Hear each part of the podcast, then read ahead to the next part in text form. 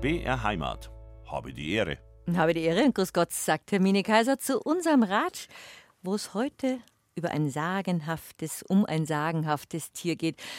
Um das Reh. Und wenn es Ihnen auch schon so gegangen ist von klein auf, wenn Sie auf einer Waldlichtung oder am Waldesrand in der Morgen- oder Abenddämmerung auf einmal ein paar Rehe stehen sehen haben. Was das für ein schöner Moment ist, wenn man diese eleganten Tiere auf ihren schlanken Beinen stehen oder gehen sieht. Über das Reh hat Dr. Rudolf Neumeier ein wunderbares Buch geschrieben, das Reh über ein sagenhaftes Tier, eine kleine Kulturgeschichte des Rehs. Aber Rudolf Neumeier ist auch seit kurzem Geschäftsführer des Bayerischen Landesvereins für Heimatpflege und darüber ratscht man auch und über dieses wunderschöne Tier das Reh. Grüß Gott und habe die Ehre, Dr. Rudolf Neumeier. Schön, dass Sie da sind bei BR Heimat als oberster Heimatpfleger Bayerns sozusagen. Grüß Gott. So darf ich mich jetzt nicht bezeichnen, aber Geschäftsführer bin ich bei die, bei, beim, im Heimatpflegeverein. Und das klingt doch auch schon so mal, als ob Sie bei, bei der Heimat gut angesiedelt sein würden. Sie sind heute in Doppelfunktion da, als Journalist und Autor und eben als Geschäftsführer des Landesvereins für Heimatpflege. Wir ratschen über beides. Wir ratschen erstmal über Ihr beeindruckendes Buch. Als ich das gesehen habe, ich bin ja keine Jägerin, habe ich mich so gefreut, weil ich finde, und ich glaube, da sind wir beide ähnlich aufgewachsen und viele von unseren Hörern auch, ich finde Rehe die schönsten Tiere, die es überhaupt gibt. Die sind von einer, von einem Zauber und von einer Eleganz und haben immer so was Sagenumwobenes. Die kommen aus dem Wald, schauen aus ihren großen Augen und verschwinden auf ihren eleganten Beinen dann wieder. Wie sind Sie denn buchstäblich aufs Reh gekommen? Also, wie Sie sagen, Rehe haben mich auch schon immer begeistert, und zwar in meiner Kindheit im Berchtesgadener Land. Ich bin da in Kulbing bei Leobendorf bei Laufen aufgewachsen und da hat es vor unserem Wald ganz viel Rehe noch zum, zum Schauen gegeben. Und später bin ich dann wieder dazu gekommen, weil ich äh, erstens Redakteur bei der Süddeutschen war und äh, mich immer mehr so in die, die Themen Landwirtschaft und Kulturlandschaft eingefuchst habe. Und dann irgendwann bin ich auf das Thema Wildtiere und Wald gekommen. Und nebenbei habe mich privat schon immer die Natur interessiert. Ich wollte schon immer Jäger werden. Äh, wir sind 2009 von München aufs Land gezogen mit der Familie und dann habe ich zu meiner Frau gesagt, du, ich würde gerne einen Jägerschein machen. Dann hat sie gesagt, wenn du einen Jägerschein machst, dann ziehe ich aus. Das müssen wir dazu sagen, Ihre Frau ist Vegetarierin. Richtig. Das genau. ist natürlich ja. eine größere Konfrontation. Konfrontation. Ja, wäre eine Zumutung gewesen damals, aber ich habe das Thema auf Wiedervorlage gehabt und hab, bin jetzt ja mit, mit dem Ansinnen gekommen und dann hat es irgendwann gesagt, wenn du einen Jägerschein machst, dann krieg ich ein Ros, also ein Pferdl. Und eines Tages äh, komme ich vom Sonntagsdienst heim, habe am Montag frei, sage ich, du, morgen fahren wir zum Roso schauen. Sagt sie, warum Roso schauen? Sage ich, ja, weil ich einen Jägerschein machen möchte. Und am nächsten Tag hat sie dann gesagt, du, das mit dem Ros, mh, hm, Tierarzt, Folgekosten, Unterstellen, vielleicht, wenn wir eine neue Küche und haben gesagt, eine neue Küche, kein Problem. Habe ich meinen äh, alten Freund angerufen äh, vom Fischereiverein. Angeln, geangelt habe ich auch lange Zeit, mache ich auch immer noch, aber nicht mehr so viel. Und auch schwarz gefischt, das habe ich in dem Buch auch gelesen. Als, als kleiner Bub, als kleiner Bub. Ja, und dann hat, der heißt, lustigerweise heißt der, äh, der Spezi, der, heißt, der schreibt sich Kitschke. Der heißt wirklich Kitschke und verkauft Küchen. Also auf Englisch heißt der Küche Kitchen. Und dann rufe ich an und sage, Jürgen, äh, ich brauche eine neue Küche. Ah, da müssen wir einen Termin machen. Äh, acht, neun Wochen wird schon dauern. Sage ich, nein, die brauche ich gleich, weil ich habe bei meiner Frau einfach Tatsachen schaffen müssen. Und dann war er in einer halben Stunde dann da. Und dann haben wir eine neue Küche gekriegt und ich habe einen Jägerschein gemacht, habe viel gelernt und bin den Rehen wieder sehr, sehr nahe gekommen. Und ja, dann irgendwann ist das Buch entstanden. Aber das ist auch der Widerspruch, in dem Sie schon über in Ihrem Vorwort schreiben, ich als Nichtjägerin denke mir, dieses schöne Tier, habe ich die Assoziation, wie kostbar, auf das muss man aufpassen. Aber dass man sagt, ich bin schon immer von Rehen fasziniert, aber ich möchte einen Jagdschein machen, das war ja auch ein Prozess bei Ihnen. Und das eine ist ganz wichtig für das andere. Ja, äh, als ich den, Jagdschein machen wollte und dann auch gemacht habe, war nicht mein Bestreben, dass ich dann wirklich Jäger werde, wie ich es jetzt bin. Das hat sich dann entwickelt. Also äh, ich, ich habe schon als, als kleines Kind Tiere getötet, als Schwarzfischer, wie Sie gerade schon gesagt haben, und dann auch die, die Hähner von meiner Oma. Äh, da sind ja die meisten geschlacht. auf dem Land so aufgewachsen. Ja. Da ist man aber auch ein Pharisäer, wenn man in der Stadt ist, wenn man ein Stoderer ist, dann geht man zum Metzger und das Fleisch soll schön ausschauen, aber ja kein Tier dahinter sein. Und wenn man auf dem Land aufgewachsen ist, ist man es einfach gewohnt. Wenn man Tiere isst, leben die vorher mit einem und danach bedankt man sich für ihre Existenz und dann ja. ist man auch dabei, wenn man sich von den Tieren verabschiedet und davon leben wir ja schon seit Ja. Millionen Jahren. So ist es. Und ja, als ich dann einen Jagdschein gehabt habe, äh, hatte ich Gelegenheit zum Jagern zu gehen. Ich bin da eingeladen worden und dann sitzt man dann da, schaut die Rehe an. Äh, man weiß, dass Rehe geschossen werden müssen, weil der Zuwachs abgeschöpft werden muss. Das wäre sonst schlecht für die Population, wenn es zu Wenn es viele werden würden. Ja. ist, ja. Das merkt man dann. Also es, es gab wohl auch in Bayern äh, schon Gegenden, wo, wo, man es dann wirklich gemerkt hat, wo die dann einfach keine, kein Gewicht mehr zusammenkriegen oder dann krank werden. Und da ist man dann als Jäger dann gefordert. Aber das hat äh, lange Zeit gedauert, bis ich mich dann wirklich überwinden konnte, den Finger zu krümmen. Und das war dann ein, ein, ein, ein Gefühl, das ich fast nicht beschreiben kann, weil äh, das war so, so, so ganz tief, so ganz archaisch in mir. Äh, was sich da abgespielt hat, das, da glaube ich, äh, ist, sind so, so Urinstinkte dann bei mir hochgekommen, die der, bestimmt Mensch nicht ist jeder ein, hat. der Mensch ist ein Jäger. Ja. Das Ja, nicht es- jeder, nicht jeder. Nein, das hat es übers Leben vor, bei unseren Vor, Vor, Vor, Vor, Vorfahren gesichert. ja. Und jetzt genieße ich es, wenn ich dieses äh, Fleisch, das ich erbeute, selber zubereiten kann. Ich habe mit 48 Jahren zum In der ersten neuen Mal Küche. in der, in der Küche, aber nicht nur, also äh, sehr gerne am Grill. Ich habe mit 48 Jahren zum ersten Mal Rehfleisch grillt und war, das war dann so, so eine Mischung aus Zerknirschung und Begeisterung. Zerknirschung, weil, weil man gedacht habe, jetzt bist als hast 48 Jahre alt werden müssen, dass du siehst, wie toll dieses, dieses Fleisch gegrillt schmeckt. Und dann halt natürlich die Begeisterung darüber, wie, wie, wie, wie, wie das auf der Zunge zergeht. Aber jetzt kennen Sie das auch. Ich weiß noch, wie in unserer Kindheit, wenn jemand, wenn es bei uns Rehbraten gegeben hat und die Nachbarskinder haben gesagt, ihr, ihr esst Bambi. Und dann war es aus. Das haben Sie sicher auch schon erlebt, dass man sagt, ein Reh darf man doch nicht essen, so ein schönes Tier. Und Sie äh, beschreiben auch später im Buch, da kommen wir noch drauf, wie sogar ein Metzger euch schimpft, wo er dann den Rehbock ins Ja. Auto tut Ja. und der selber gerade irgendwie Grillwürstel hat Ja. und gesagt, das ist doch so ein schönes Tier, das kann man doch nicht, äh, Richtig. das kann man doch nicht essen. Ja. Wobei ich finde, Kühe haben genauso schöne Augen. Warum darf man dann Kühe essen und Rehe nicht? Ja, also Kühe haben auch bezaubernde Augen, fast schöner noch als ein Reh, wenn man so anschaut, wenn die, die haben so schöne äh, ähm, Wimpern, die Kühe, gell? Ja, Und, äh, hab, und ja, also äh, das war äh, tatsächlich ein, bemerkenswertes Erlebnis für mich. Ich habe da äh, einen Bock gehabt und habe den dann zum Auto transportiert. Und dann kommt der Metzger daher und sagt, muss man das jetzt wirklich schießen? Also das hat für mich äh, irgendwie so ein Signal ausgelöst. Das war also bemerkenswert, weil wenn ein Metzger sagt, äh, dass man Re- Rehe doch nicht, dass man die einfach leben lassen soll, dann, dann sieht man, wie hoch die Akzeptanz von diesen Tieren ist. Und wie, wie, wie beliebt das Tier ist. Ja? Also in dem Moment habe ich dann auch nochmal ein schlechtes Gewissen gehabt, irgendwie. warum habe ich das gemacht. Aber wie gesagt, äh, warum haben sie es gemacht? Weil ich Jäger bin und dazu beitrage, dass die Population passt. Also wir schießen ja nicht jedes. Wild in der Gegend ja, rum, sondern Wir schießen nach den Richtlinien zur Hege und Bejagung des Schalenwildes in Bayern und da heißt es, wir, wir orientieren uns an der natürlichen Auslese. Da nimmt man die, die Stücke, die eher, die, der- die der Fuchs oder der Luchs auch am ehesten erbeuten kann, die ganz jungen oder die älteren. Und schaut, dass die Population, die Sozialstruktur in Ordnung bleibt. Wie sie trotzdem sozusagen eine Verbeugung vor dem Reh gemacht haben oder nicht nur trotzdem, gerade deswegen, weil sie den Jagdschein gemacht haben und so diese Kulturgeschichte des Rehs geschrieben haben, auch in der Literatur und in der Malerei. Darüber unterhalten wir uns gleich nach der nächsten Musik. Dr. Rudolf Neumeier bei mir zu Gast. Und die nächste Musik ist die Tegernheimer Dorfmusik und die hat auch mit Ihnen zu tun. Ja, ich habe äh, in Ringsburg studiert und da lange Zeit gelebt und habe da wunderbare Menschen kennengelernt und bin da auch zur Volksmusik gekommen. Also ich habe während meiner Zeit bei den Domspatzen Trompete gelernt und später mir eine Tuba zugelegt.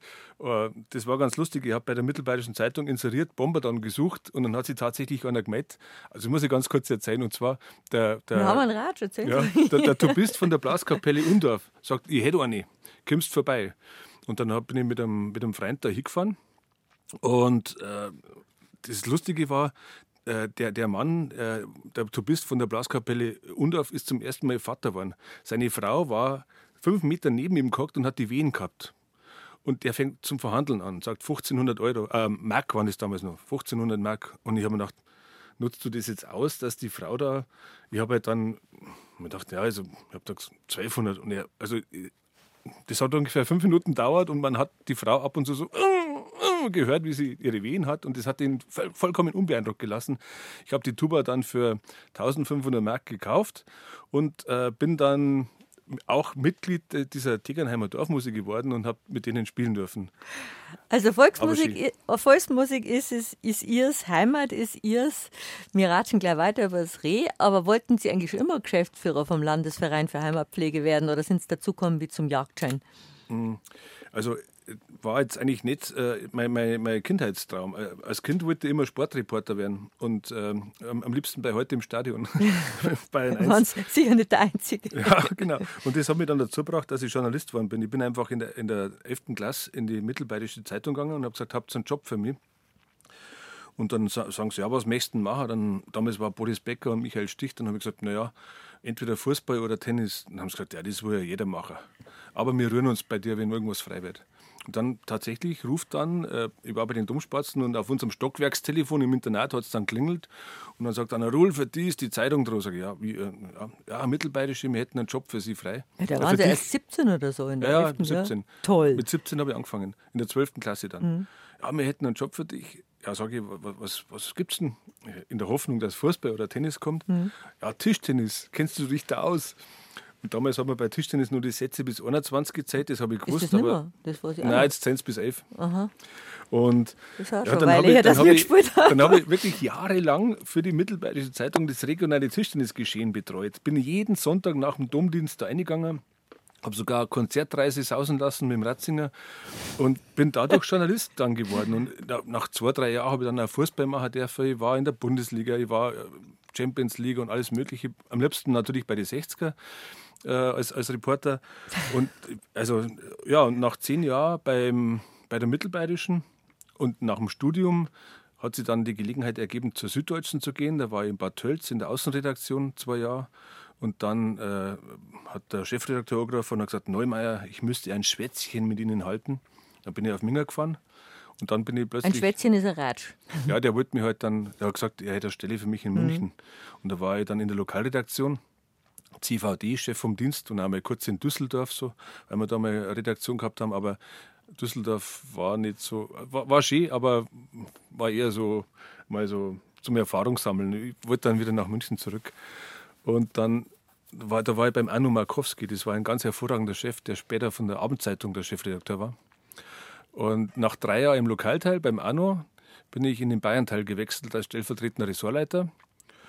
Und nach vier Jahren und einigen Umzügen, da ist dann meine Frau dazugekommen, da sind meine Kinder dazugekommen, sagt meine Frau, was machst du eigentlich mit diesen Ordnern, die da immer so rumstehen? Und das waren die, äh, die Sachen, die ich im Archiv recherchiert habe, hatte nach meiner Magisterarbeit, bin ich nur halber Zeit ins Archiv gegangen für eine Doktorarbeit. Und dann sagt sie, was machst du mit den Ordnern? Die kannst du jetzt einmal wegschmeißen. Sag ich, nein, da, da, muss ich nur eine Doktorarbeit schreiben. Nach zehn Jahren, also nach dem Studium. dann hat sie gesagt, entweder machst du das jetzt oder du schmeißt das weg. Und dann habe ich mitgekriegt, dass mein Doktorvater in Ruhestand geht und dass ja, die Zeit abläuft. Und dann habe ich also Bettikel genommen und habe nur die Arbeit geschrieben. Und dann bin ich zurückgekommen, äh, zurückgekommen zum, zur, in, in, die Zeitung. Dann haben sie gesagt, wo steckt mir jetzt den hin? Ah, jetzt, wenn er einen Doktortitel hat, dann tun wir ins Feuilleton. Und da habe ich mich sehr, sehr wohl gefühlt, obwohl ich da als Bayer Exot war. Bin mir manchmal so vorgekommen wie. Warum? Das eine schließt doch das andere Nein, raus. aber äh, äh ich, ich, war ja ursprünglich so ein Nachrichtenmensch mhm. ja, als Journalist, also Bayern-Teil und, und so Lokalteil. Und das Feuilleton tickt da schon ein bisschen anders. Und also manchmal bin ich mir vorgekommen wie so ein Ethnologe auf einer Expedition. Ja, ja, ja. Also, und nur dazu, also ich, war jetzt auch der, der einzige Native Speaker im, im, im, im also der, der, einzige Bayer. Ja. Da haben wir aber Native Speaker gesagt. Aha. Na, aber okay, also wir, wir haben uns wunderbar verstanden, sind lauter Freunde, wir, wir haben immer noch Kontakt und äh, wir sehen uns leider viel zu selten. Naja, und nach zehn Jahren im Feuilleton hat mir Spätzi gesagt, der ist in Regensburg äh, noch als äh, Heimatpfleger unterwegs, sagt er, du, da ist eine Ausschreibung, die kann dich interessieren. Und dann habe ich mir das angeschaut ja, dann habe gesehen, äh, dann hab ich gesehen der, der Landesverein für Heimatpflege sucht einen neuen Geschäftsführer und die und die Aufgabengebiete. Dann habe ich gedacht, okay, Denkmalpflege, Baukultur. Habe ich öfters darüber geschrieben, habe mich brennend interessiert. Volksmusik habe ich selber gemacht. Mein Tuba steht immer noch daheim und wenn es pressiert, spiele ich damit. Äh, Geschichtsforschung, also die Heimatgeschichte, habe ich meine Doktorarbeit geschrieben, also über Regensburger Geschichte. Dann äh, haben wir noch das Thema Brauch, Tracht, Sprache. Äh, Sprache, Dialekt habe ich beim Ludwig Zetner, der, den bestimmt viele Hörerinnen und Hörer kennen, äh, ähm, studiert, viele, viele Kurse belegt. Und mit Bräuchen war ich, also brauchaffin war ich auch schon immer. Ich bin jetzt da, wo ich wohne, auch in einem, in einem Brauch dabei, in Töcking, beim Dreikönigssingen, selbstverständlich. Und äh, was haben wir noch? Ja, Kulturlandschaft, Umwelt, das ist für mich als Fischer und Jäger und Naturmensch natürlich auch ein Riesenthema, also eigentlich mein Herzensthema. Das Einzige, wo ich bisher nicht so affin war, waren die Trachten. Jetzt war ich beim, beim äh, Gredinger Trachtenmarkt und jetzt äh, habe ich da auch äh, ganz, ganz ja, die, die, die, Trachten für mich entdeckt und sowas wie Liebe entwickelt. Aber also, das ist ja genau die Stellenausschreibung gewesen, wo Sie gesagt haben, jeder Punkt passte. Ja, das ist ja gedacht, ungewöhnlich im Leben. Ich habe gedacht, das bin ja ich. Wie? Und dann habe ich mich beworben. Und es hat dann funktioniert. Am 19. März, am Josefi-Tag 2021, habe ich ähm, in der Früh mich von den Kollegen tränenreich verabschiedet das weiß ich noch, ich habe dann im Hintergrund bei mir in der Küche, das war eine Online-Konferenz, habe ich von, von Mozart. In der neuen Küche, muss man sagen. ja, die war noch relativ neu. Habe ich von Mozart aus Così fan tutte dieses Terzettino Suavi si al vento, also die Winde seien dir milde und so. Also ähm, wunderbares Stück, habe ich laufen lassen und habe mich dann von den Kollegen verabschiedet und das ist also, also, also ich habe Rotz und Wasser gewarnt dann, wie, vom, wie das dann mit der Zeitung vorbei war. Und am Nachmittag von diesem 19. März habe ich mich dann bei dem äh, entscheidenden Gremium dann nochmal vorgestellt und äh, vom Landesverein und die, die haben mich dann genommen. Also ich war drei Stunden lang in der Luft gehängt, aber es war absehbar, dass ich, äh, dass ich da äh, den Job kriege. Così fan tutte. Ja, genau. Und das Reh, also über den Landesverein reden wir, ratschen wir in der zweiten Stunde, haben wir ausgemacht. Und wie kam das Reh dazwischen? Während Sie zwischen Süddeutscher und Landesverein für Heimatpflege waren oder ist es so nach und nach entstanden, das also, Buch über das Reh? Mh, die Rehgeschichte hat im Jahr 2019 begonnen. Da habe ich ein halbes Jahr lang zu dem Thema recherchiert. Ich habe viele, viele Wälder angeschaut. Ich glaube, jetzt inzwischen sind es über 40 und äh, habe mit vielen Förstern und mit vielen Jägern und anderen Wissenschaftlern geredet und äh, habe damals eine große Geschichte gemacht für die, für die Süddeutsche Zeitung. Also, die war über zwei Seiten. Und zu dem Thema dann weiter recherchiert und ein Kollege von mir, der Lothar Müller aus Berlin, der hat schon öfter was für den Hansa Verlag geschrieben und hat gesagt, äh, ich habe ihn gefragt, Herr Müller, könnten Sie sich vorstellen, dass man das einmal als Thema anbietet? Und sagte ja, selbstverständlich. Und haben mir dann die Nummer vom Cheflektor gegeben, vom Herrn Heil. Und den habe ich angefunkt und sagt, ja, ich hätte das und das Thema. Ja, klingt, klingt spannend, schreiben Sie mal ein Exposé.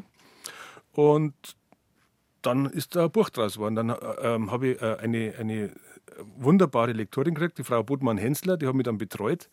Ich habe gesagt, äh, Sie, Sie müssen manchmal die Peitsche auspacken, nicht nur Zuckerbrot. Und ich habe einige Termine gerissen aus verschiedensten Gründen. Und dann irgendwann hat die Frau Bodmann-Hensel gesagt, so jetzt im Mai müssen Sie jetzt einfach abgeben, da ist jetzt, da ist jetzt Schluss.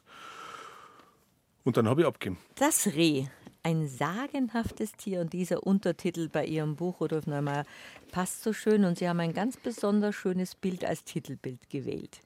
Das dürfen Sie auch erklären, welches das ist, weil wir uns ja auch mit dem Reh in der Malerei und in, in, der, in der, Kunst beschäftigen. Ja, also das ist, äh, ich, ich, war sofort bezaubert und verzaubert, als ich dieses Titelbild gesehen habe, das die, das die Leute vom Hansa Verlag ausgesucht haben, weil es äh, dieses Reh in seiner Scheuheit zeigt und in seiner ganzen Eleganz. Äh, ja, also ich, ich, muss sagen, wenn ich, wenn ich das Beutel anschaue, dann erinnert mich das jetzt ähm, an die Rehe, die ich die in der Kindheit gesehen habe. Ja, ja. Und ich war jetzt äh, im, im, Sommer mit meiner Familie in Afrika. Wir haben eine Safari gemacht. Die war nicht beim Jagen, das mache ich nicht in Afrika. Aber, äh, also das können andere machen, ich, ich mache es nicht. Und ich habe alles Mögliche gesehen. Ich habe Warzenschweine gesehen, ich habe Löwen gesehen, ich habe die ganzen Antilopen, Antilopen und Gazellen Zebras, und, und Giraffen. Alles, Giraffen, die ganzen Zoo. Giraffen, also Giraffen in der freien Natur, Zebras in der freien Natur, wenn die da so zirken, zauberhaft. Aber dann, wie ich wieder daheim war und die Rehe gesehen habe, habe ich gedacht, nein, also mit, mit dem können die alle nicht mithalten. Was fasziniert eigentlich so gut die Antilopen vielleicht noch, aber die Rehe haben einfach eine ganz andere Art zu stehen und sich zu bewegen. Was ist eigentlich dieses Faszinierende? Wohl die Schönheit und die Eleganz und die, die Ruhe von Rehen. Also es ist einfach perfekt proportioniert. Ähm, das fängt an beim, beim Haupt, man, also man spricht beim, beim Kopf vom Haupt, beim, also ist Jägersprache beim Reh. Die Lauscher sind perfekt, Lauscher, die, die Ohren sind, es ist alles perfekt proportioniert und äh,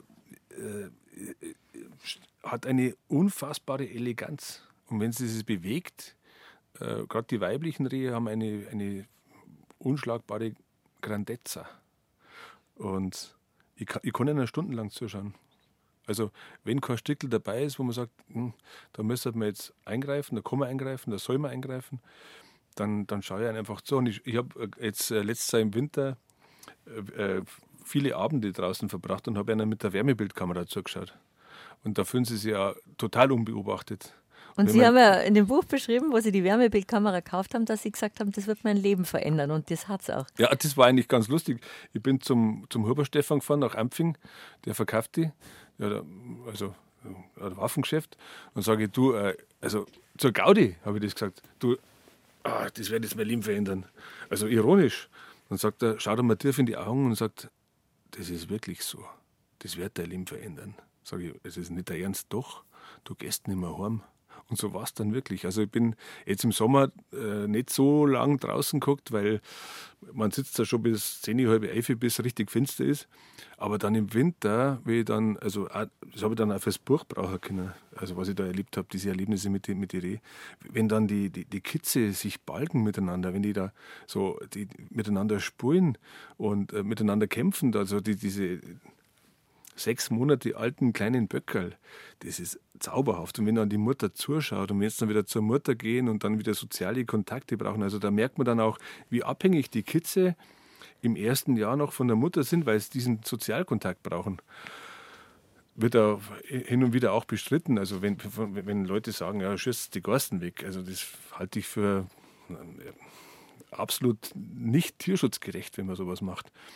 Weil ja. die Jungen dann allein sind. Das beschreiben Sie ja auch im Buch, dass ja, man ja. bei der Jagdprüfung auch lernt, dass erst, es die, erst jung, dann alt, damit die, die Jungen nicht alleine sind und, und qualvoll, qualvoll sterben.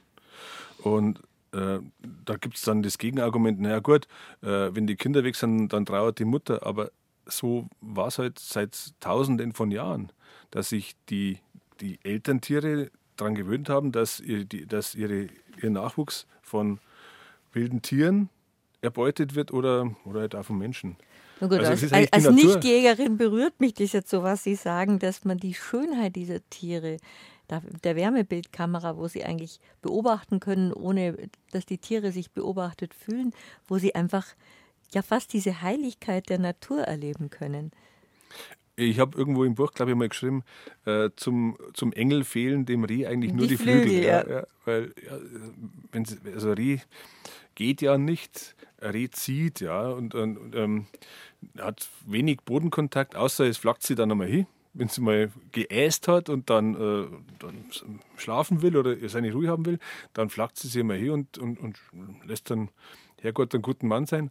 Aber wenn es sich, wenn es über die Wiese zieht. Du stackst ja immer so elegant. Ja, ähm, irgendwo habe ich dann, glaube ich, geschrieben, dass diese, dieses, diese Bodenberührungen so, nur so eine ähm, großzügige, großzügige äh, Referenz an die Schwerkraft sind. Also eigentlich schwebt es, ja. Und wenn dann noch ein bisschen, bisschen Bodennebel da ist, dann ist es, dann fühlt man sich tatsächlich wie in so einem Feenfilm. Wie in so einer Sagenwelt. Das ist halt das sagenhafte Tier.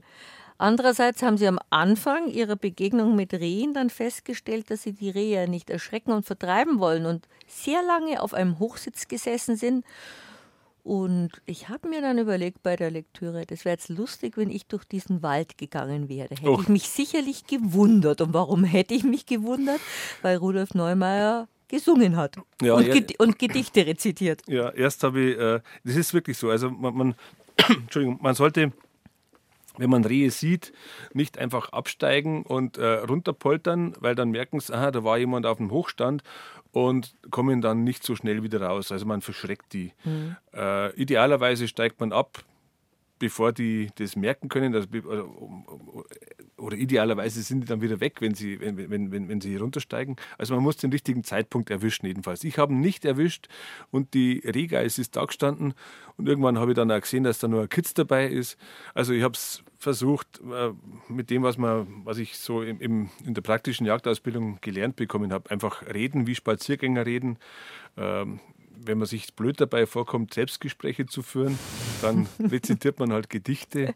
Was haben Sie dann alles rezitiert? Äh, H.C. Artmann und Christian Morgenstern äh, rezitiere ich dann gerne. Immer schön. Ja. Und ein schönes Gedicht haben Sie auch drin, das kürzeste Rehgedicht, das es überhaupt gibt, von Heinz Erhardt. Da blätter ich jetzt rum, aber Sie dürfen es sagen. Sie können es auswendig. Ja. Es ist auch das Reh springt hoch, das Reh springt weit. Warum auch nicht? Es hat ja Zeit. Schöner kann man es gar nicht sagen. Gibt es denn viele Rehgedichte? Mm, gar nicht einmal so viele, nein. Ähm, eins habe ich dann selber gedichtet und das habe ich dann am Verlag mit einem Pseudonym untergejubelt, aber. Das ist nicht im Buch drin. Das, doch, ja. das steht drin. Ich, ich weiß es aber nicht auswendig. Sie haben aber auch äh, gesungen statt Selbstgesprächen. Ja. Ja, nicht, äh, nur, äh, nicht nur Rex Gildo Hossa, das glaube ich, das, na, hätte, auch, das mit, hätte jedes Reh vertrieben. Das hat es das dann tatsächlich vertrieben, aber das Hossa, dann ist abgesprungen. Na, also man versucht man es mit verschiedensten Geräuschen, also ich mache dann so Zungenschnalzer auch. Ähm, und dann habe ich zum Singen angefangen. Und was singt man? Mein Gott. Ja, Sie waren ja bei den bei die Domspatzen. Also wenn Sie nicht singen wie ein Zeisal. Ja, aber dann fragt man sich, was man singt. Und dann, ich wollte jetzt, ich habe jetzt nicht mehr so viele Messen im Kopf, die wir beim, beim Ratzinger gesungen haben. Also Papi Marcelli könnte ich jetzt nicht mehr. Aber dann habe ich jetzt so die klassischen Ohrwürmer hat man halt dann. Und dann, äh, ich habe zwar jetzt keinen, keinen Bass oder so, aber ich habe es dann mit Sarastro probiert, mit Oasis und Osiris. Und die, haben, die sind einfach stehen geblieben. Also die, die, dieses Reh war wie eine Porzellanfigur da und das Kitz dahinter. Zwischenzeitlich war es dann einmal so, dass es bei dem war es dann so, dass er sich bedroht gefühlt hat. Mhm. Und da habe ich was erlebt, was ich vorher und nachher nie wieder erlebt habe. Und wo ich mir dachte, boah, das kann ja richtig gefährlich werden, wenn man da jetzt äh, was Falsches macht. Dieses Reh, das ist in die Höhe gehüpft, ungefähr 1,50 Meter. Und dann ist es ganz gewaltig auf dem Boden aufgestammt. Also hat richtig, boah, richtig, richtig geschäbert hat es da. Um, das war so eine Drohgebärde von dem Reh, um das Kitz zu schützen. Mhm. War, war, spektakulär. So sind Mütter. Ja, ja, so sind Mütter, genau. Und dann, ja, wie gesagt, dann hat das mit dem Schnalzen nicht funktioniert. Dann habe ich gesungen und dann Sarastro hat ihm nichts ausgemacht und dann habe ich Rex Gildo, glaube ich, war, ja genau, Fiesta Mexicana, Hossa, Hossa und dann ist es abgezogen. Also unter die Rehe bellen ja so ähnlich wie Hunde. Sie können es auch nachmachen, haben Sie in dem Buch geschrieben, dass es so ein, ein Bellen ist, wo die Rehe dann auch die, wie heißen die Ohren bei den Rehen? Lauscher. Lauscher die ja. Lauscher spitzen ja, die Lauscher, und schauen, was der Neumeier denn da vor sich hin bellt. Die Lauscher sind wie so Radare. Mhm. Man kennt ja diese Radare, die ausgerichtet sind auf, äh, auf irgendwelche Wellen und dann halt genau dahin sich trimmen, wo, wo die Wellen herkommen. Und so ist es mit den Lauschern von den Rehen auch. Also spektakulär. Mein Volksmusikbegeisterter Gast hat auch gesagt, das ist so gemütlich mit der schönen Musik. Ja. Volksmusik macht einfach zufrieden. Macht glücklich und zufrieden, ja. Und vor allem, ja, es ist einfach eine friedliche Sache.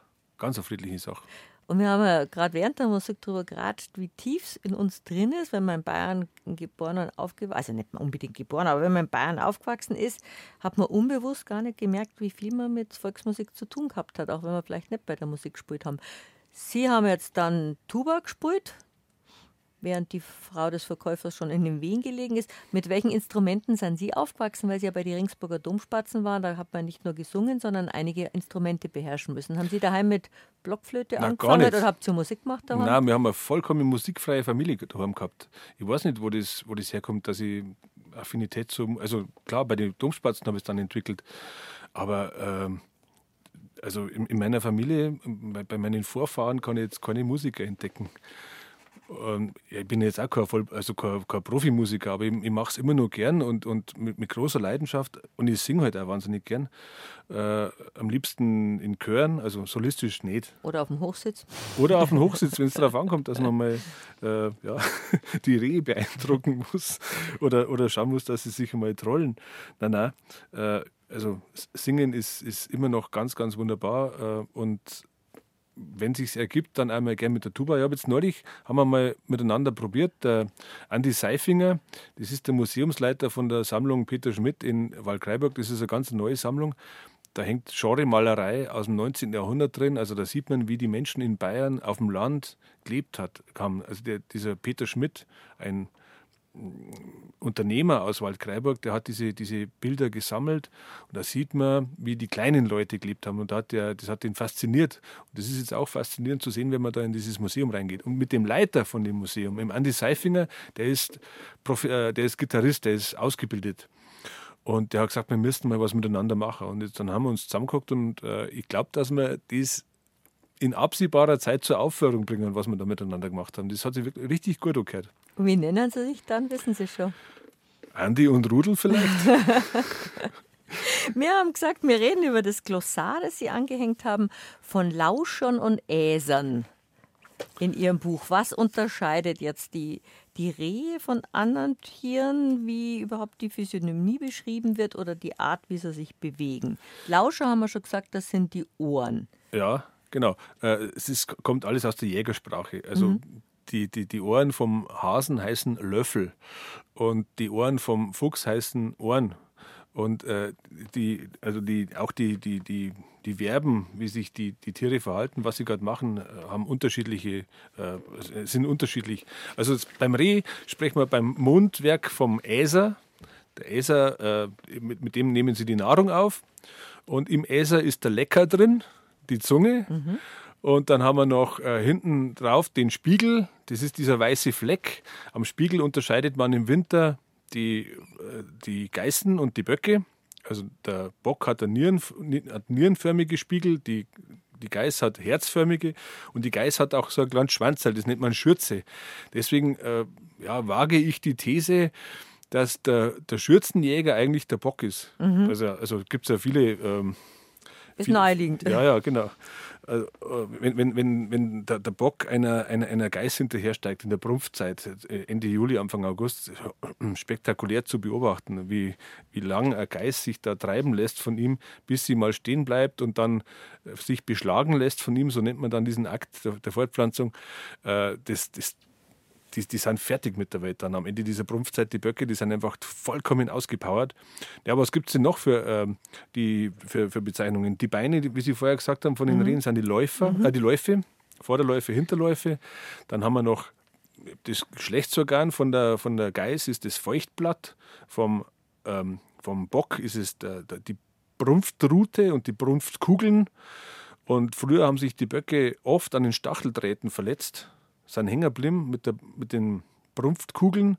Das heißt, ähm, wenn die Brunftkugeln, also der Hoden, verletzt, verletzt war, hat es die Hormonproduktion beeinträchtigt. Und dann hat es öfter als heute, weil heute gibt es nicht mehr so viele Stacheldrähte, öfter als heute dazu geführt, dass die, äh, ähm, diese Fe Fehlhormonbildung dann äh, verhindert hat, dass die im Winter oder im Spätherbst ihre, ihre Hörndeln abwerfen, ihr Geweih. Das werfen die Böcke ja jedes Jahr ab und dann schieben sie es wieder neu. Und wenn, wenn die Brunftkugeln kaputt sind und die Hormon, äh, die Horm der Hormonhaushalt gestört ist, dann, dann wächst, wächst es immer weiter, immer weiter, immer weiter und das, das fällt nicht mehr ab und dann bilden sich sogenannte Perücken, also Perückengehörne. Mhm. Und es ist dann bei Böcken teilweise so weit gegangen, dass die, diese Perücken, diese, dieses wachsende Gehirn über die Augen drüber gewachsen sind. Und dann sind die erblindet und jämmerlich eingegangen. Also ich habe nie so einen Perückenbock gesehen, aber es im Jagd- und Fischereimuseum in der, in der Kaufingerstraße in München hängt sowas, mhm. ja genau, richtig in München. Und äh, ähm, also in den vielen Büchern, die ich dazu gelesen habe, sind auch einige abgebildet. Ist eine sogenannte äh, abnorme Geweihbildung. Aber jetzt kommen wir zum Buch, das einfach ganz nah mit Reh verbunden ist, seit Ihr Buch herausgekommen ist. Und damit sind wir, glaube ich, viele von uns aufgewachsen. Ein Reh ist, ein junges Reh ist einfach das Bambi. Und das kam über das Buch von Felix Salten, was dann von Disney verfilmt worden ist mit diesem, mit diesem eigentlich bezaubernden Zeichentrickfilm wobei der schlimmste Moment ist, Bambis Mutter stirbt. Aber Bambi ist für mich von klein auf gewesen und es hat lang gedauert, bis ich, bis ich auf das Buch gekommen bin. Sie beschreiben es ja in Ihrem Buch, dass das gar nicht der Fachbegriff ist für ein, ein, ein junges Reh, Bambi. Ein junges so, Reh ist ein Kitz. Ja, eben. Ja, ja. Aber das hat bei uns nie Kitz geheißen, sondern junges Reh war Bambi. Ja. Und das kam eigentlich nur durch dieses Buch zustande. ich glaube auch, das ist einfach eine eigene Marke geworden. Mhm. Ja. Also man, heute die Bildzeitung, wenn man, wenn die über Reh schreibt, dann geht es auch nur um Bambi. Mhm. Und äh, wenn, wenn äh, Tier, äh, also Tierschützer, militante Tierschützer äh, Stimmung machen wollen gegen Jäger, dann äh, sprechen sie auch von Bambi-Killern. Ja. Äh, ich frage mich gerade, ob das mit dem Bambi, ob das vielleicht beim Felix Salten, Salten schon so war, dass das Bambi damals, damals schon, dass der das vielleicht gar nicht erfunden hat, sondern dass es das Bambi damals äh, schon als, dass, dass die Menschen damals schon Bambis äh, als, also Kitze als Bambis bezeichnet haben, so wie es heute die Katzen als Mieze bezeichnen. Mhm, mhm. Ich traue dem Felix Salten, so kreativ wie er ist, aber auch zu, dass er den, den Namen Bambi für diesen kleinen Bock selber erfunden hat. Und er hat ja viele andere Geschichten auch geschrieben. Er war Feuilletonist in Wien, äh, ein, ein, ein äh, ein Jäger hat, war er auch, der hat ein, ein Jagdrevier außerhalb von Wien gehabt und dann hat er auch, wird ihm nachgesagt, dass er die einigermaßen berühmten Romane über die Wiener Hure Josephine Mutzenbacher geschrieben haben. War lange auf dem Index gestanden, ja. Geheimnis umwoben, ja. da war es immer noch spannender wahrscheinlich. Aber das sind so die Legenden, die um manche Schriftsteller gerankt werden. Über Bambi haben wir ja auch schon geredet, aber über die, das Reh in der Malerei haben wir noch nicht geredet. Und das ist ja, wir haben ja gesagt, das Titelbild ist so schön, aber zum Beispiel Franz Marc, der eben aus der, der Kochel-Murnau-Ecke kommt und mit den blauen Pferden berühmt geworden ist, der hat in seinem jungen Künstlerleben, der ist ja leider sehr früh verstorben, aber auch wunderschöne Rehbilder gemacht. Also für den waren die Rehe auch der Inbegriff der Friedensfigur. Der hat auch Rehe äh, gehalten in seinem, in seinem Garten mhm. und hat die dann hat, hat Studien darüber drüber gemacht. Äh, ansonsten ist das Reh in der, in der Malerei gar nicht so wahnsinnig präsent, weil äh, man bedenken muss, dass das Reh im Vergleich zu Hirschen und zu Wildschweinen für die Menschen nicht so stark wahrgenommen wurde. Das, das lag daran, dass die Jagd lange Zeit den Adeligen, dem Hochadel vorbehalten mhm. war. Und die waren natürlich scharf auf große Hirsche, Trophäen, ja, auf große Hirsche und auf, und auf Wildschweine. Mhm. Richtig. Und die, die, die Untertanen, die Bauern, die mussten ihre Wiesen dafür hergeben, ihre Felder dafür hergeben, dass sich die kapitalen Wildtiere der, der Fürsten äh, da gütlich tun konnten. Und dann mussten äh, ähm, die Bauern auch noch äh, Scharwerksdienste leisten. Das heißt, sie mussten bei den Jagden mitmachen und mussten denen dann helfen, äh, ihre, ihre Tiere zuzuwirken und alles. Also die, die Bauern haben es da wirklich ganz, ganz, ganz schlecht gehabt. Die, dürf, die durften ihre Feldfrüchte damals nicht schützen vor den fürstlichen Wildtieren. Und die Rehe haben da keine große Rolle gespielt und das, das macht sich auch in der Literatur bemerkbar und in der, in der, in, der Kunst im Allgemeinen. Also die, das war, hat zum Niederwild gehört und die anderen waren Hochwild. Mhm. Das ist halt dann keine Trophäe.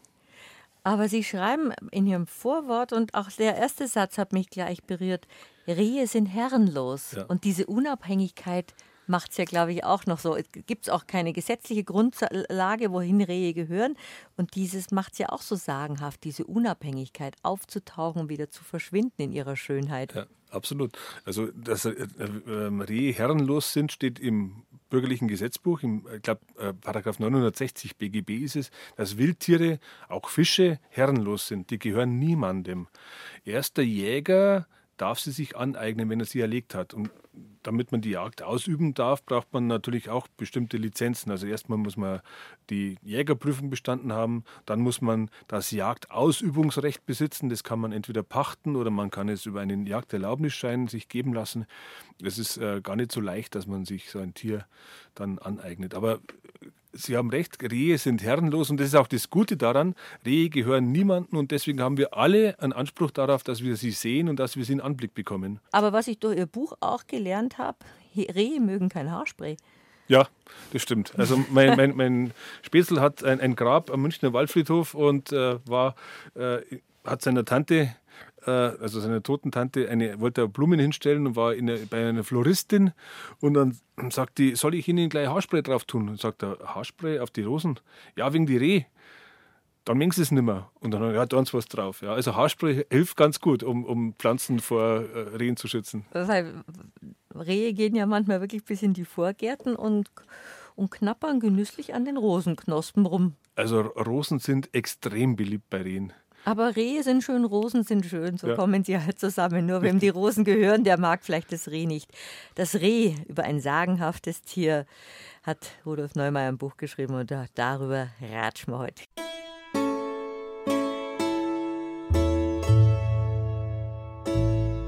BR Heimat. Habe die Ehre. Habe die Ehre, sagt Hermine Kaiser zur zweiten Runde von unserem Ratsch über das Reh. Rudolf Neumann hat eine faszinierende Kulturgeschichte des Rehs, vom Wildbret der kleinen Leute zum Emblem von Tattoo-Studios bis zum Streifzug durch das Leben an den Waldrändern und vieles andere was das Reh so sagenhaft macht. Und so heißt das doch auch das Buch Das Reh, eben im Hansa Verlag erschienen. Spielen Sie Karten? Ja, ja, Schafkopf, gern.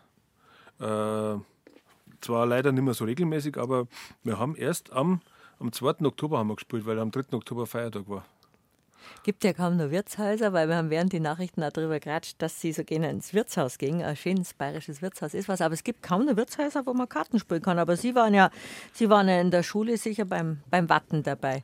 Ja, da haben wir auch schon mehr, Schafkopf? mehr Schafkopf. Ja, ja. Ich habe es im Internat gelernt bei den Dummspatzen. Und äh, also überall, wo ich hinkomme, gibt es Gott sei Dank Leute, die Schafkopf erkennen. Und dann, dann ich finde es einfach unheimlich gemütlich. Also ich habe es in Ringsburg fast ein bisschen spannender gefunden, weil da haben wir einen kurzen gespielt mit sechs Karten und da gehen halt früher öfters Solos. Äh, und das war, da habe ich schon spektakuläre Spiele erlebt.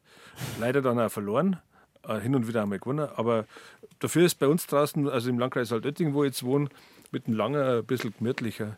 Und das mit den Wirtshäusern, mei, also das ist, ist mir ein ganz ein großes Anliegen als Heimatpfleger. Ja, als Heimatpfleger. Ja, ich habe es heuer im März, wie das, wie es schon langsam wieder angefangen haben, das Aufmachen nach Corona, war ich mit meinen Spätzchen beim Wirt, beim Springerwirt in Töging und habe am Nachbartisch, äh, also wir haben halt eine halbe Bier getrunken und dann habe ich ein bisschen zugehört, was so am Nachbartisch sich abspielt. Da waren sechs ältere Herrschaften und einer von denen hat gesagt, ja, der Putin, der wird schon auch ein bisschen recht haben, dass er da einmarschiert. Und die anderen fünf sind über den hergefallen und gesagt, was redest denn du für einen Schmarrn daher? Wo hast denn den Kas her? Die, also, also die haben den praktisch korrigiert. Da ist das Wirtshaus ein Korrektiv. Und das, das zu erleben, das war, das war so ein Heureka-Erlebnis für mich, weil es einfach, einfach äh, da haben wir gesehen, wie wichtig dass der soziale Kontakt unter die Leute ist. Und Von wegen soziale Medien. Da ist Wirtshaus ist eigentlich das, so ein, ein Mikrokosmos, was auch die, der, das auch die Gesellschaft widerspiegelt und wo Leute reden, politisieren. Ja. Und wo man sich auch wieder einkriegen kann, muss er nicht gleich in Streit ausarten. Das Wirtshaus ist ein Sozialzentrum idealerweise von einem Ort, wo, wo, sie, wo sie eben sowas, wo sowas diskutiert wird, wo es einen Diskurs gibt und wo, wo ein Kollektiv da ist, wo die verschiedensten Meinungen, die verschiedensten Altersklassen aufeinandertreffen und die Jungen, die Alten zuschauen und auch mal beim Schafkopfer zuschauen. Und ich, ich finde, also wenn wir das Wirtshaus verlieren, dann verlieren wir äh, ja, so, so eine Kulturbasis in Bayern. Dann können Sie sich als halten. oberster Heimatpfleger auch engagieren. Und Pflege und Hege hat ja zum Beispiel auch mit der, mit der Jagd zu tun. Das passt ja eigentlich auch. Lustigerweise, gerade wenn wir vom Kartenspielen reden, das schreibt man anders und hat damit nichts zu tun. Gibt es ja auch Reh. Ja, genau, richtig. Reh. Ja, aber ohne Haar dann. Ja, eben. Aber Sie haben eh in einem Kapitel, wo man immer mit Reh ein bisschen rumspielen kann, dass es ein Revier ist oder. Ja, mei, äh, Reh, äh, ja, also alles, was mit Reh anfängt. Also ich habe neulich, hab mir eine alte Freundin, die Maria aus, aus Ringsburg, äh, äh, WhatsApp geschrieben, wie das Buch rausgekommen ist. Mit, also die, ich schätze mal, wenn man es ausgedruckt hätte, das waren zwei dick bedruckte Seiten gewesen, nur mit, mit Rehwörtern. Mhm. Und also schon, hat dann schon Sinn ergeben und war äußerst kurios. Äh, Reaktion oh, ja. und, und, und äh, reagieren und alles Mögliche, ja, klar. Das Reh beschäftigt sich Sie ja schon seit Jahren. Jetzt kommen wir aber auch nochmal auf das Reh als Politikum. Es gibt nämlich, wie Sie in Ihrem Buch schreiben, die Rehstreichler und die Rehhasser. Und das sind, da prallen wirklich zwei Welten aufeinander. Ich finde das Reh einfach nur schön und vergesse den Rehbraten, ganz ehrlich. Ja.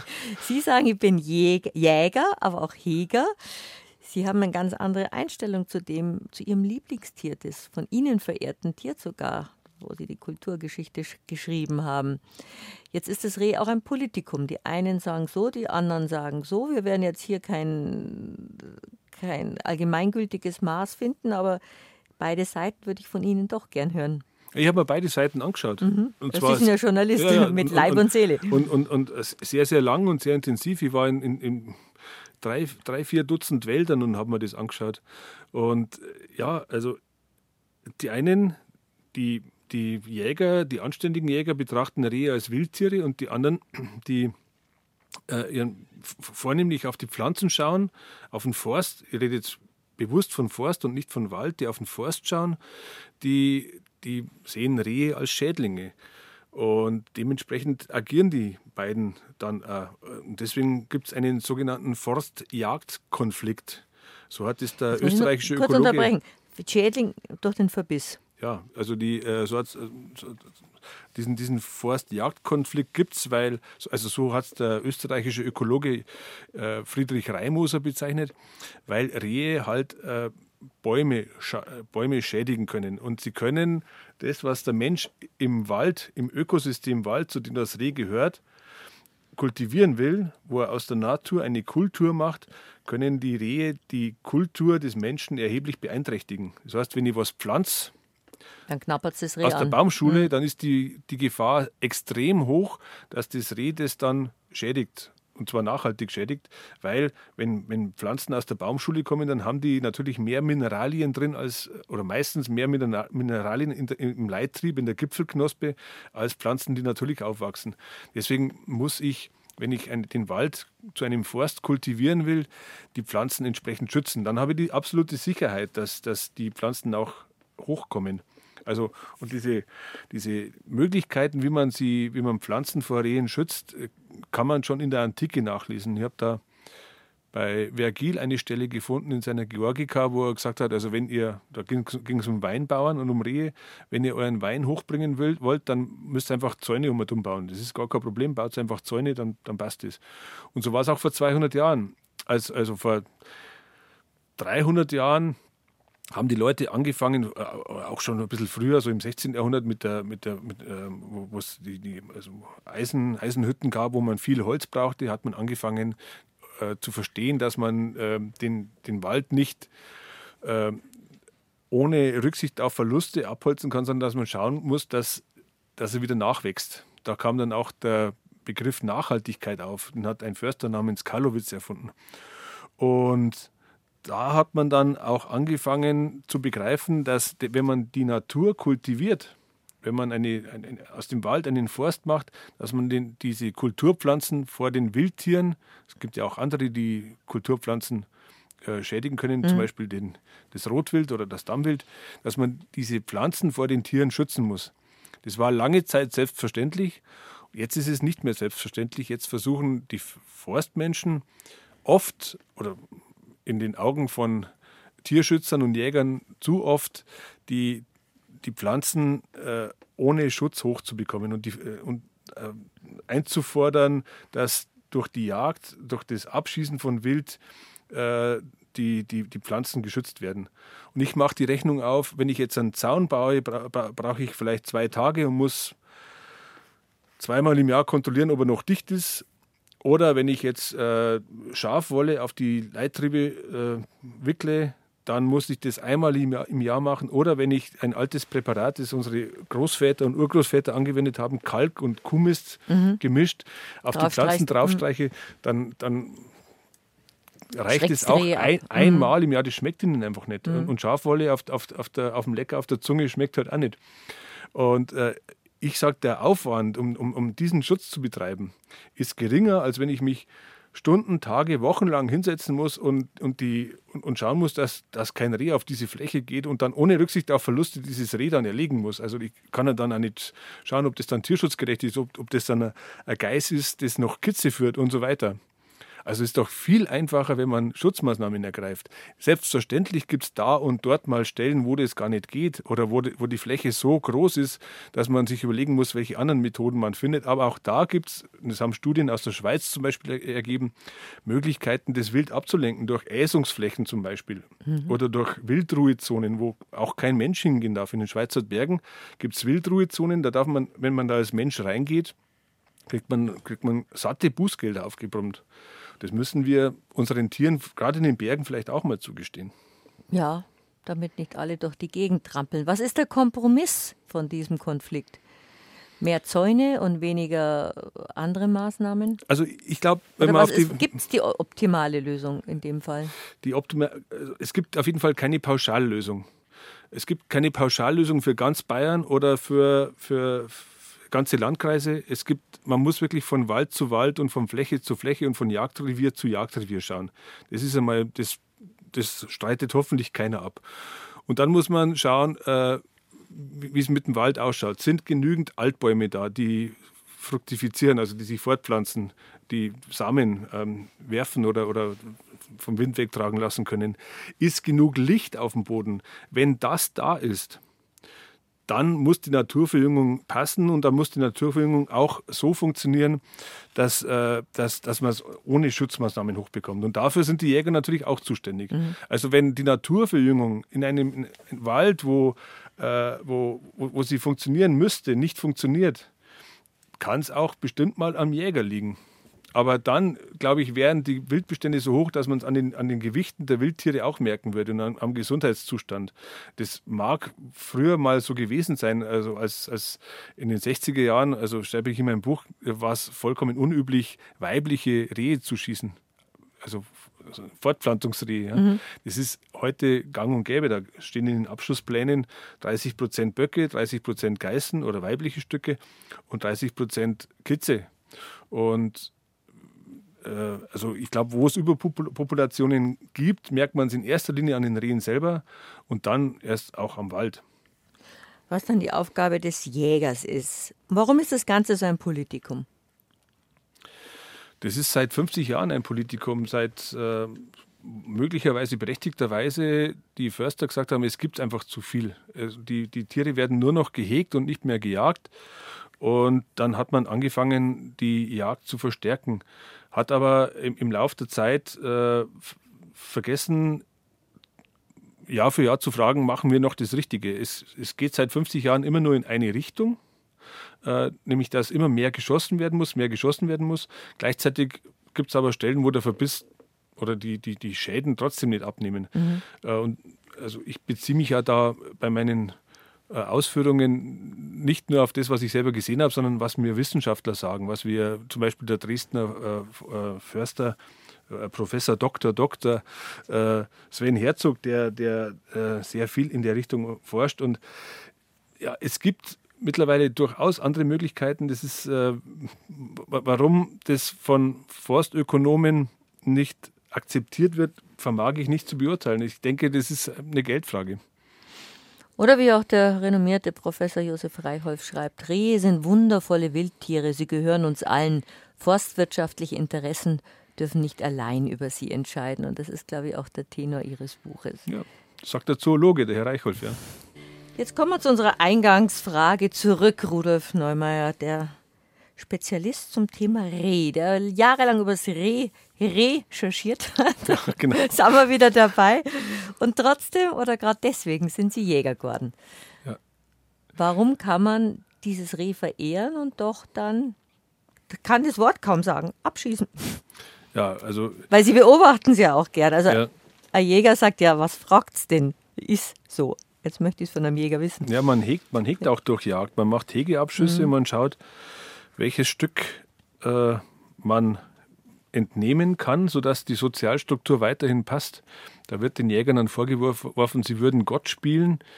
Äh, das ist provokant. Äh, ich würde es nicht so bezeichnen. Wir schauen halt, dass wir das ersetzen, was äh, der Wolf oder der Luchs in vielen Orten nicht mehr machen. Und ich glaube, wenn wir jetzt überall den Wolf hätten, dann würde er trotzdem erstmal die Nutztiere nehmen, weil die einfach leicht, viel leichter zu haben sind als Rehe und dann erst Rehe erwischen. ja, also zu Ihrer Frage es ist ganz wesentlich, dass man die Populationen im Griff hat. Man weiß zwar nie, wie viele es sind, aber man, man merkt, wenn, wenn, wenn die Population überhand nimmt, daran, dass die, dass die Rehe kümmern, dass sie nicht mehr stark genug werden, dass sie krank werden, dass sie ganz spät verfärben erst. Die wechseln ja zweimal im, im Jahr ihre, ihr, ihr Haar, also mhm. ihre, ihre Decke. Und da, da muss man dann natürlich eingreifen. Hat sich bei der Beschäftigung mit dem Reh bei Ihnen und auch mit dem Jagdschein etwas verändert? Sehen Sie Reh jetzt noch besonderer, noch schöner, noch kostbar? Oder sehen Sie es jetzt ausgewogener, von der Schönheit abgesehen, wo wir gerade gesagt haben, Überpopulation, Hege, Pflege? Ähm, ich sehe das Reh auf verschiedene Weise. Äh, ich verehre es, wenn ich es anschaue. Ich kann ihm stundenlang zuschauen. Als Jäger, wenn ich eins erlegt habe, dann ist es ein, ein, ein, ein Mitgeschöpf in, in der Schöpfung. So Mitgeschöpf ist übrigens ein Begriff aus dem, aus dem Tierschutzgesetz. Aus dem, also wir, wir achten die, die Tiere als Mitgeschöpfe. ein, ein Mitgeschöpf. Ausdruck. Ja, ich finde das großartig. Erinnert, also kommt auch irgendwie aus diesem Gedicht von Oskar von Riesenthal, äh, von dem die erste Strophe an der Jägermeisterflasche steht. Da, das ist des Jägers Ehrenschild, das er beschützt und hegt sein Wild weitmännisch jagt, wie sich's gehört, den Schöpfer im Geschöpfe ehrt. Und dieses den Schöpfer im Geschöpfe ehren, ich bin ein religiöser Mensch, bin einfach so erzogen und äh, kann nicht anders und will auch nicht anders. Und dieses den Schöpfer im Geschöpfe ehren, das empfinde ich auch, wenn ich diesen archaischen Jagd, äh, Akt des Erbeutens vollziehe und vor dieses Stück dann trete, das in, durch, meine, durch meine Kugel gefallen ist. Mhm. Sie haben ja da auch ein Ritual. Ich habe immer einen letzten Bissen dabei. Das ist äh, ein, ein, ein, ein, Zweig von einem Baum, dem ich ihn dann in, in, in den Äser schiebe. Da gibt's, äh, damit sind Geschichten verbunden, also, also uralte Geschichten. Muss man jetzt, kann man glauben, muss man nicht. Also, dass man den, dem, dem Mitgeschöpf dann auf dem Weg in die, in die Ewigkeit eine, eine Nahrung mitgibt. Und das ist ja auch ein Respekt gegenüber dem Mitgeschöpf. Ja, ich, ich empfinde es schon so. Und ich halte dann, egal ob ich jetzt ein Reh schieße oder, andere, oder, oder anderes Tier, immer Andacht auch davor. Und das kann zwei Minuten dauern, oft dauert es auch mal länger. Fünf Minuten. Das letzte Reh, das ich erlegt habe, das waren zehn Minuten und dann war es dann schon relativ dunkel. Und genauso äh, finde ich das auch wichtig, dass Jäger, wenn sie eine Gemeinschaftsjagd hatten, eine Strecke legen miteinander. Dass die, die das Tiere. Heißt? Ja, da, wird, da, werden die Tiere nebeneinander hingelegt. Und wie, dann wird die, wie aufgebahrt dann. Richtig, ja. Und das hat auch eine, eine soziale Komponente insofern, als man sich gegenseitig kontrolliert. Hast du weitgerecht geschossen? Mhm. Hast du richtig geschossen? Hast du das Tier gut angesprochen und hast du auf den richtigen Moment gewartet? Und ich kann ein Tier nur schießen, wenn es breit, das heißt quer zu mir steht, so im 90-Grad-Winkel. Nur dann kann ich einen weitgerechten Schuss ansetzen, sodass das, der, der, vernünftige Zweck, den wir vom Tierschutzgesetz her brauchen, um ein äh, Tier zu erlegen, der vernünftige Grund, um ein Tier zu legen, ist ja Nahrungsbeschaffung. Und wenn ich das Tier so schieße, dass es, dass es nicht weitgerecht ist, dann, dann ist das in der Regel zerschossen. Dann kann ich die Hälfte wegschmeißen von dem. Aber das kann doch nicht der Sinn sein. Der Sinn muss sein, dass ich mir ein Lebensmittel aus der Natur entnehme, das hundertprozentig passt. Und wo das Tier, das ist das Aller, Allerwichtigste, kein Leid dabei empfunden hat. Idealerweise kriegt das Reh gar nicht mit, wenn es stirbt. Mhm. Weil das hört den Knall gar nicht. Da ist die Kugel schon da, dann kommt erst der Knall daher. Mhm. Und wenn ich, äh, eine, wenn ich Strecke lege, dann kann ich überprüfen, ob, ob die Leute, die da bei der Jagd dabei waren, das beherzigt haben, ob die richtig mitgemacht haben oder, oder ob die einfach beim, bei der erstbesten Gelegenheit drauf losgeballert haben. Wenn so eine Strecke nicht mehr gelegt wird, dann gibt es zu denken, finde ich. Was wünschen Sie den Rehen? Weil Sie beschreiben am Anfang Ihres Buches, wie viele Rehe man am Waldesrand gesehen hat in Ihrer Kindheit und an diesem Waldesrand steht manchmal kein einziges mehr. Ich wünsche den Rehen Jäger mit Herz. Über das Reh haben wir gesprochen und über Ihr Buch Rudolf Neumar. Bücher sind ein Kulturgut, Malerei sind ein Kulturgut, Natur ist ein Naturgut, Heimat ist ein Naturgut. Das bringen Sie jetzt alles als Geschäftsführer des Bayerischen Landesvereins für Heimatpflege unter einen Jägerhut. Ja, ja. Und das Schöne ist, dass Jagd auch ein Kulturgut ist. So steht es jedenfalls im Bayerischen Jagdgesetz. Äh, Jagd ist ein Kulturgut, das der Staat zu schützen hat. Und äh, im, in, der, in, den, in der Richtlinie für die Heimatpflege in Bayern steht, dass die Heimatpfleger für Kulturgüter da sind, dass wir die bewahren und schützen. Deswegen äh, sehe ich mich auch als Heimatpfleger in der, in, in der Pflicht, diese, dieses Kulturgut Jagd zu schützen, so wie wir es jetzt im Moment haben und äh, wie es auch äh, am, am tierschutzgerechtesten ist.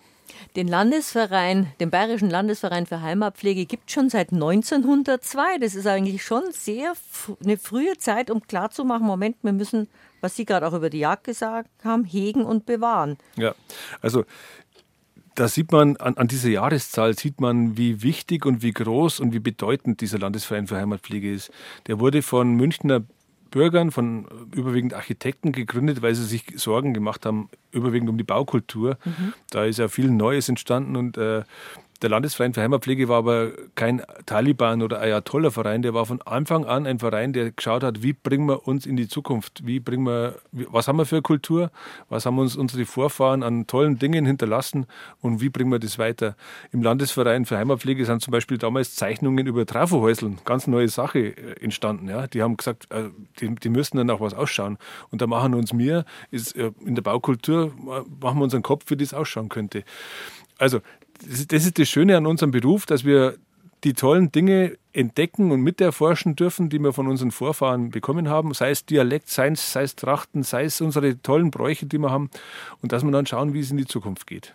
Wollte ich gerade sagen, dass man auch nicht nur nach zurückschaut, sondern auch in der Gegenwart sich befindet und nach vorne schaut. Und dieses Hegen und Pflegen auch, wie Sie sagen, dann kommt ein Trafohäusel, da kommt ja die moderne Welt hinein, dass man das ja auch, hätte ich beinahe gesagt, artgerecht macht, dass es einfach, ja, wie kann man darauf achten, dass es schön bleibt, auch wenn es neu ist? Man braucht auf jeden Fall Expertise mhm. dazu. Da haben wir jetzt zum Beispiel bei uns im Landesverein den Dr. Dufter für die, für die, für die Baukultur.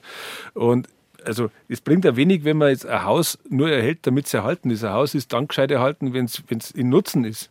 Und da also ich muss sagen, die, das, das, Thema äh, Denkmalpflege, das hätte ich, habe ich ehrlich gesagt ein bisschen unterschätzt, als ich angefangen habe. Das ist jetzt das, was mich am allermeisten beschäftigt. Da kriege ich zwei bis dreimal pro Woche Anrufe von Kreisheimatpflegern aus ganz Bayern, die sich Sorgen machen um Denkmäler, um, um, um Gebäude, die auf der Denkmalliste stehen oder um Gebäude, die für Orte prägend sind, aber noch nicht draufstehen und die jetzt gefährdet sind. Und das ist extrem schade. Wir haben hm, Oder wo auch der Denkmalschutz ausgehebelt wird. Oder ausgehebelt wird, aus welchen Gründen auch immer. Äh, wir müssen, müssen äh, uns allein schon aus ökologischen Gründen fragen, wie können wir den Bestand, den wir haben, weiterentwickeln. Es ist immer teurer und umweltschädlicher, wenn wir bestehende Gebäude abreißen und, und neu bauen. Wir haben im März zusammen mit dem BDA, mit dem Bund der deutschen Architektinnen und Architekten eine Pressekonferenz gehabt, wo, man, wo die Architekten, das muss man sich mal vor Augen führen, wo die Architekten mit uns sagen, die Abreißerei muss ein Ende haben. Wir müssen den Bestand weiterentwickeln. Mhm. Und das war für mich spektakulär. Dann habe ich gesagt, da machen wir miteinander was. Und demnächst sind wir wieder miteinander im Münchner Presseclub. Da dürfen wir mit dem BDA die Broschüre zum Weiterentwickeln des Bestandes, äh, die der BDA herausgibt, vorstellen. Ist da der Landesverein für Heimatpflege auch eine Art Kontrollinstanz oder eher beratend?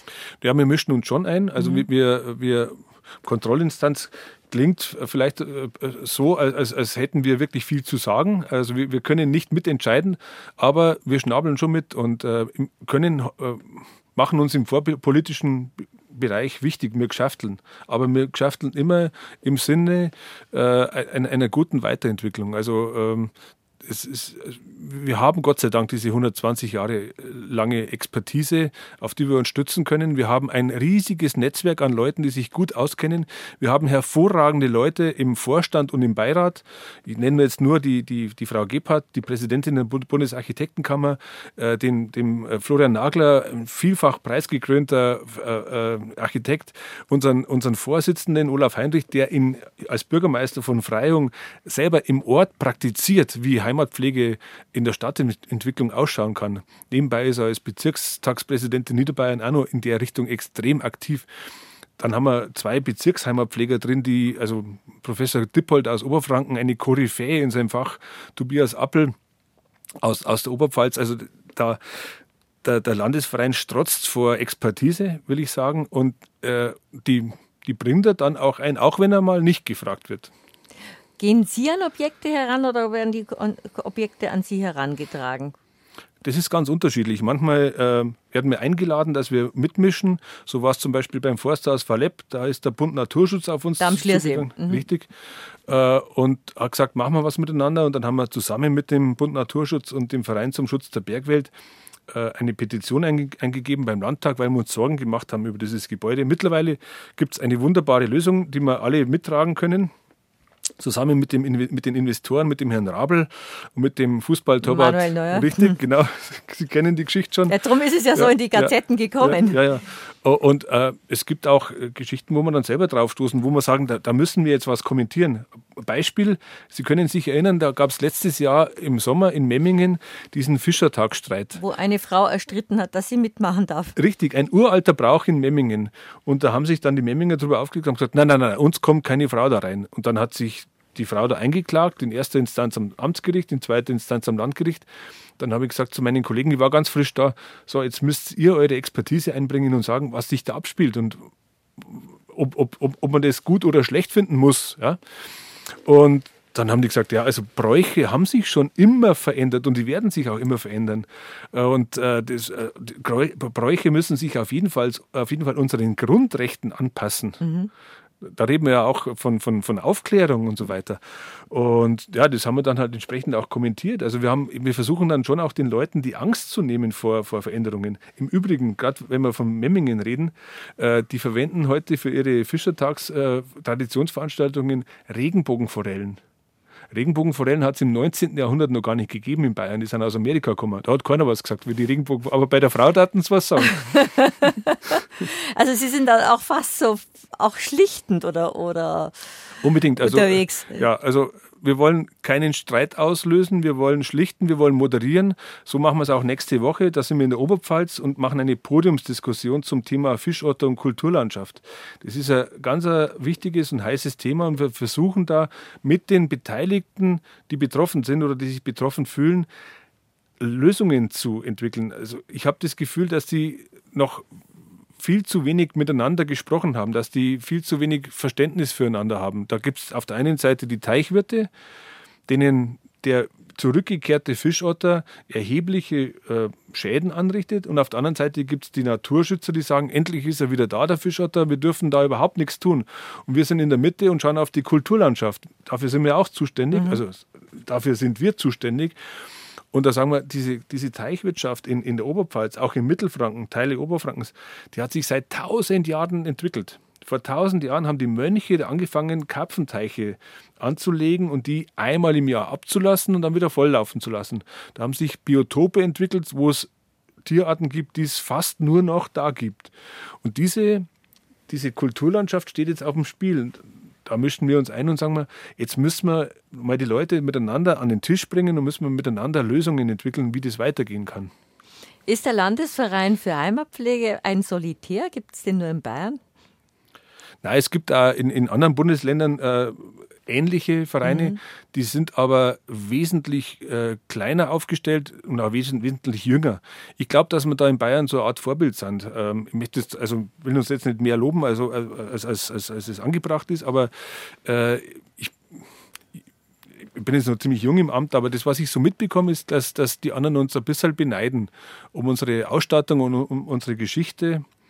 Und ja, ich kann es nur jedem anderen Ministerpräsidenten und jeder anderen Ministerpräsidentin empfehlen. Ja. Aber ein Landesverein ist ja keine staatliche Institution. Nein, wir, wir, wir, wir werden vom Heimatministerium unterstützt. Mhm. Also wir haben äh, 6.600 Mitglieder, aber davon allein könnte man unsere fast 20-köpfige Truppe nicht bezahlen. Wir werden von, von, von der Staatsregierung unterstützt. Und es ist aber auch von Anfang an so gewesen. Also in der Prinzregentenzeit haben die auch in der Staatsregierung ziemlich schnell kapiert, dass es eine wichtige Einrichtung ist und dass der Staat, dass es für den Staat vielleicht ein bisschen teurer wäre, wenn er das alles selber machen würde. Und wenn das outgesourced ist, wie man heute auf gut bayerisch sagt, dann ist es für den Staat fast ein bisschen, äh, also nicht nur fast, sondern definitiv, wie man am Landesfreien sieht, nützlicher und besser. Jetzt sind Sie seit einem Jahr dabei. Hat, hat man dann das Gefühl, man kann viel bewegen? Oder ist noch viel, wenn es einen Verein seit über 120 Jahren gibt, ist viel, ja, viel fest, fest gemauert? In, in Stein gemeißelt wollte ich jetzt nicht sagen. Also ich glaube schon, dass man das sind was ja auch bewegen Erfahrungswerte Ja, ja. das ist ja, das ist ja, das ist ja tradiertes Wissen teilweise. Also man kann zwar oft verzweifeln, wenn man sieht, da ist wieder was weggerissen und, und, und, und da funktioniert, also da ist wieder was völlig außer Acht gelassen worden. Aber ich glaube, dass man trotzdem viel bewegen kann und zwar, äh, dass man das Bewusstsein der Leute schärfen kann und, und das Bewusstsein äh, und, und, und die, die, die Liebe zu dem, was wir übertragen bekommen haben, in die, in die Herzen pflanzen kann mit der Zeit. Das ist unser Job, unsere Aufgabe. Also Heimat, Heimat ist ist eine aber eine Aufgabe. schöne Aufgabe, die Liebe zur Heimat in die Herzen und in die Köpfe und in die Institutionen zu pflanzen. steht ja in der bayerischen Verfassung drin. Also, die, die, also äh, Bildungseinrichtungen sollen ja nicht nur äh, ausbilden, sondern auch Herz und Charakter und die Liebe zur bayerischen Heimat entwickeln. Da haben wir übrigens auch, äh, wenn ich dafür Werbung machen darf für unsere Aktion, wir haben im Sommer einen Verfassungscheck angefangen. Wir, wir mh, stellen alle zwei Wochen einen Satz aus der bayerischen Verfassung zur Diskussion äh, und, und sagen und, und bitten die Leute, dass sie sich selber fragen, wie weit wir uns in Bayern von dieser großartigen, von diesem Meisterwerk der Staatskunst, von, diesem, von dieser säkularen Bergpredigt eigentlich wegentwickelt haben. Dann sind Sätze drin wie Artikel 121, glaube ich, jeder Bewohner Bayerns ist zur Übernahme eines Ehrenamtes verpflichtet. Ui, Ja? Oder? da erwischen Sie mich jetzt kalt. Noch ein paar Beispiele, das ist ja spannend. Das ist, also ich habe die Verfassung auf dem Nach wirklich auf dem Auf dem Nachkastel, Nachkastel. ja, weil man entdeckt da immer wieder, die haben 1946, haben die schon gesagt, wir müssen äh, Energie sparen. Ja, es steht ein bisschen anders drin, ich konnte es nicht auswendig runterbitten, aber da, da sind die Gemeinden dafür zuständig, dass Energie, auch Gas gespart wird. Wie Wie aktuell. aktuell. Ja, ja. Ich habe einen Gasofen. Wir haben das heute, heute Nacht schon wieder gedacht, als ich ein Buch gelesen habe. Äh, Decke her und Gas, Ja. Gasheizung aus. Ja. So, 1946 logischerweise Ja. ist, ist die Verfassung Ja. ins Leben gerufen Ein- worden. Welche Beispiele noch? Weil eigentlich erwischt man, ich weiß nicht, wie es den Hörern geht, äh, erwischt man sich doch dabei, wenn Sie schon sagen, Sie haben es auf die Verfassung, auf bayerische Verfassung, auf den Nachkastel liegen. Man weiß doch ein bisschen zu wenig als, als Staatsbürger. Also 1946 steht schon drin, dass wir unsere Denkmäler der Kunst und der Geschichte erhalten müssen. Das ist äh, 25 Jahre bevor das Bayerische Denkmalschutzgesetz äh, entstanden ist. Ist, ist das schon formuliert worden von, von diesen weisen Menschen, die da 1946 Högner diese, diese Verfassung oder, oder was mich auf die Idee gebracht hat, das unter die Leute zu bringen und äh, Werbung für diesen, für diesen tollen Text zu machen, das war Artikel 110 Absatz 2. Der Staat und die Gemeinden sind dafür zuständig, dass Schmutz und Schund bekämpft werden. Das ist in, in, da geht es um Meinungsfreiheit und dann um Schmutz und Schund. Und da sind wir doch mittendrin in den Verschwörungstheorien. Und da, von der Verfassung her hätten wir alle Möglichkeiten, diesen, diesen, diese, diese Ver Verblödungen äh, einzuschränken. Das ist ja großartig. Schmutz und Schund. Aber diese, dieser Verfassungscheck, schade, dass man, mir fiel jetzt auch nichts anderes, ein anderer Begriff, ein bayerischer Begriff. Wir, wir wollten auch junge Leute damit Ja, erreichen, ja, weil klar. ältere Leute kennen die, unsere Verfassung vielleicht und schätzen sie auch. Mhm. Äh, aber äh, wissen Sie, wie ich in die Schule gegangen bin, da haben wir. Haben wir die in der bayerischen Verfassung gehabt in der Schule? Ich weiß ja, nicht. also in der bayerischen Verfassung steht, dass jeder Schulabgänger eine Verfassung kriegen muss. Ja, aber, hat man nicht, aber, ich habe eine gekriegt. aber haben sie reingeschaut. Na, die Ja, liegt jetzt am Ja, jetzt Nachkastel. 30 Jahre später. Aber äh, das, das, das, ich finde, der Text ist so toll. Und ähm, wie ich in die Schule gegangen bin, haben wir jeden Tag in der Früh ein Morgengebet gehabt. Ob das jetzt in der Mathestunde war oder in der Griechischstunde oder Ja, in der. Biologiestunde. So, gibt es aber jetzt nicht mehr. Und meine Idee wäre, das würde ich vielleicht auch mal irgendwie anregen bei Gelegenheit, jetzt sagen wir es einmal bei, auf BA Heimat, macht's doch bitte, liebe Schulen, einmal in der Woche oder zweimal in der Woche fünf Minuten Impuls in der Früh, ob das jetzt Mathe-Stunde ist oder Biostunde oder Latein oder Englisch, fünf Minuten einen Satz aus der Verfassung vorlesen und dann drüber nachdenken oder drüber diskutieren. Das, das, das macht aus, aus unseren Schülerinnen und Schülern, glaube ich, über, wesentlich überzeugter die Bayern. Ich habe das bei meiner Freundin einmal erlebt, da- also eine Schulfreundin oder äh, St- Studienfreundin, die hat in, in der Türkei gearbeitet, mal als Lehrerin in Istanbul, dann habe ich die besucht. Und da sind wir miteinander in die Schule gegangen, die Uli, und dann ähm, haben die, die türkischen Schüler damals noch lang vor Tayyip Erdogan, haben die äh, einmal in der Woche oder zweimal in der Woche, also einmal war ich dabei jedenfalls, einen Fahnenappell gehabt. Da war die komplette Schule vor, vor der, vom, vom, Schulge also vom Schulhaus gestanden, auf dem Schulgelände. Dann ist die Fahne hochgezogen worden und Nationalhymne gespielt worden. Das brauche ich jetzt bei uns nicht. Also das ist äh, übertriebener Patriotismus oder das ist eine Ausformung, das, das ist, glaube ich, geht nicht in die richtige Richtung. Aber unsere Verfassung, die, die so toll ist, einmal in der Woche oder von mir aus alle zwei Wochen vorzulesen und zu sagen, was ist denn das eigentlich, so eine Verfassung mhm. und was, was sagt denn uns das? Da steht ja auch viel drin über, über das Miteinander und über, über ähm, ja, die, diese so, so Sachen wie Eigentum verpflichtet fürs Allgemeinwohl. Einmal in der Woche darüber zu diskutieren, glaube ich, ist auch Demokratiebildung. Eine schöne Idee von Dr. Rudolf Neumeier, Geschäftsführer des Bayerischen Landesvereins für Heimatpflege, der hier auch als Buchautor war mit dem berührenden Buch Das Reh über ein sagenhaftes Tier im Hansa Verlag erschienen. Und jetzt noch meine Schlussfrage. Was ist für Sie Heimat? Heimat ist da, wo ich mich am wohlsten fühle und wo es mir gut geht. Gott sei Dank. Also manche, für manche Leute ist eine Heimat, was, was ihnen leider nicht mehr so gut geht. Man sieht es jetzt gerade, da kriege ich gerade Gänsehaut, wenn ich dran denke. Wenn ich die Menschen aus der Ukraine sehe oder aus anderen Teilen der Welt, wo, wo es aus der Heimat fliehen müssen. Aber für, deswegen sage ich zu diesen Leuten, Heimat ist etwas, das sich finden lässt, wenn man es sucht. Und wenn sie es bei uns finden, dann hoffe ich, dass ich ihnen irgendwie weiterhelfen kann, äh, das Heimat finden bei uns da. Und schön, dass Sie bei BR Heimat als Gast waren. Dankeschön, Rudolf Neumeier. Ich sage Dankeschön.